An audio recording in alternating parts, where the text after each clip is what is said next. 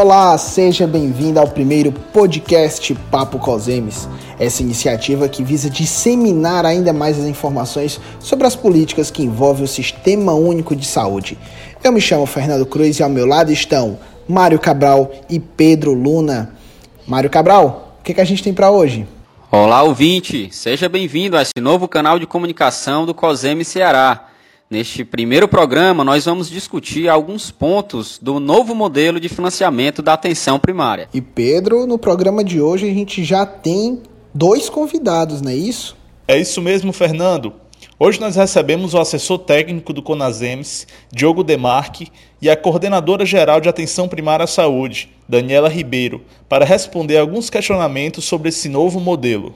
É, tem muita coisa boa, tem muita novidade já nesse primeiro programa. Obrigado, Cabral. Obrigado, Pedro. Estamos começando agora o primeiro podcast Papo Cosemes.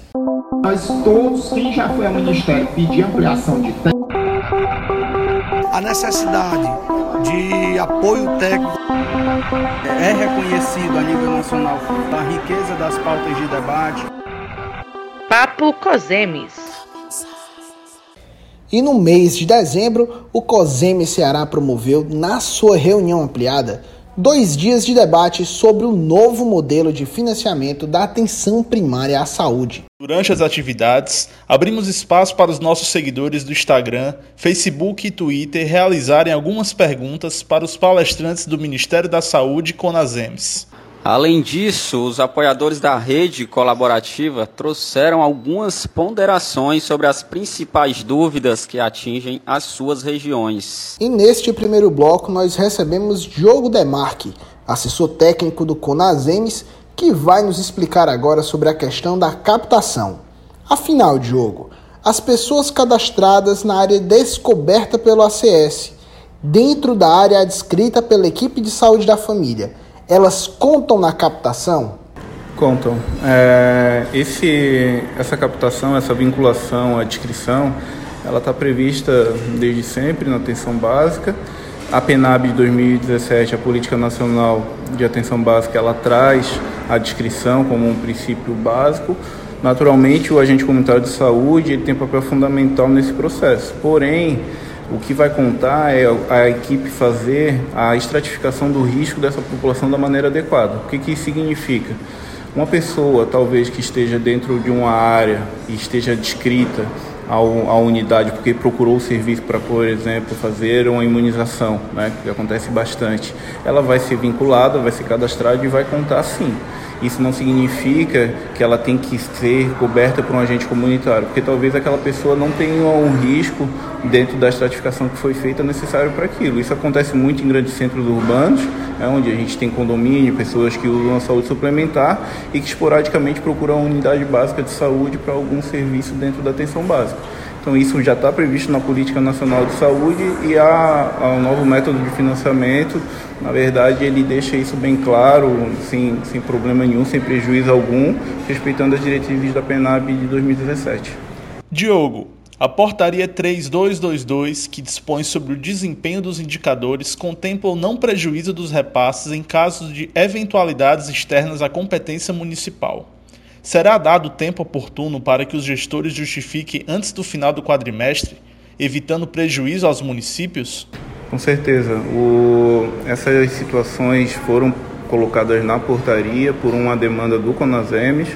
Nosso presidente Williams e toda a diretoria apontou isso desde o início na discussão com o CONAS e com o Ministério da Saúde, que alguns indicadores dependiam do fornecimento de insumos, bem como logísticas, que muitas vezes são feitas pelas secretarias de Estado, e o fornecimento de, de, capacitação, seja da Secretaria de Estado como da União. Isso acontece muito com os testes rápidos de sífilis e HIV, que são indicadores que estão previstos nesse desempenho para 2020.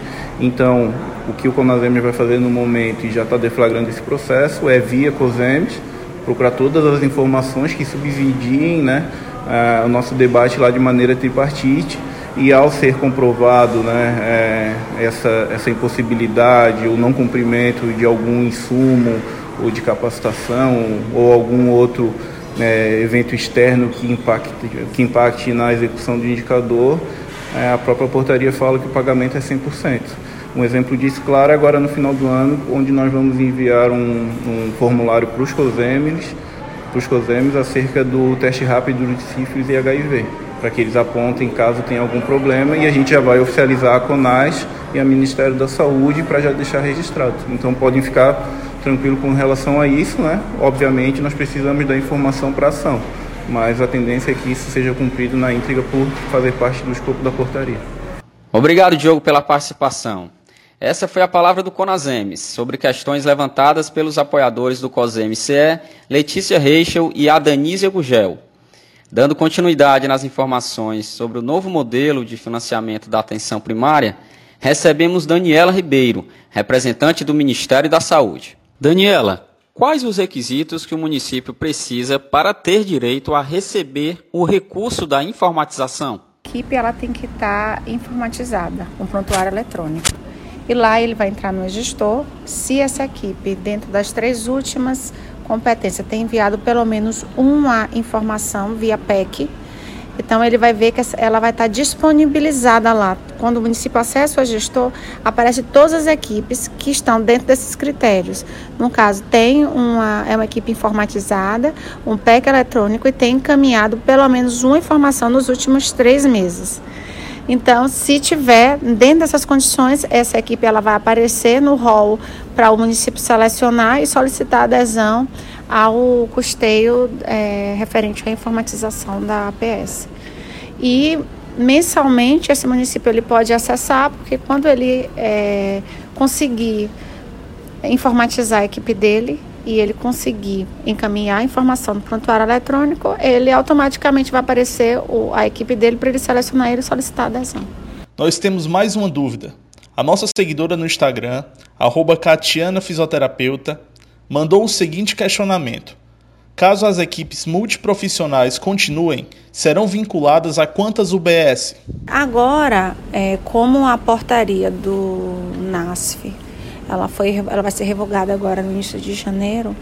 A equipe é, multidisciplinar agora, o gestor municipal ele vai ter autonomia. Então, ele tem autonomia de colocar a, as especialidades que ele achar que é importante, os profissionais que ele achar importante, devido às questões do território dele, perfil epidemiológico é, a carga horária também que ele achar que é interessante e vincular as equipes que ele achar que é interessante. Então, isso fica a cargo do gestor municipal e da organização mesma do, do território. Estamos chegando ao fim do nosso primeiro podcast Papo Cosemes, que discutiu o novo modelo de financiamento da atenção primária à saúde. Agradecemos a participação de Diogo Demarque e também de Daniela Ribeiro e de todos os nossos seguidores que mandaram as perguntas e colaboraram para as discussões. Tem alguma sugestão de temas para o próximo podcast? Manda para a gente através do telefone DDD 85 99942 1102.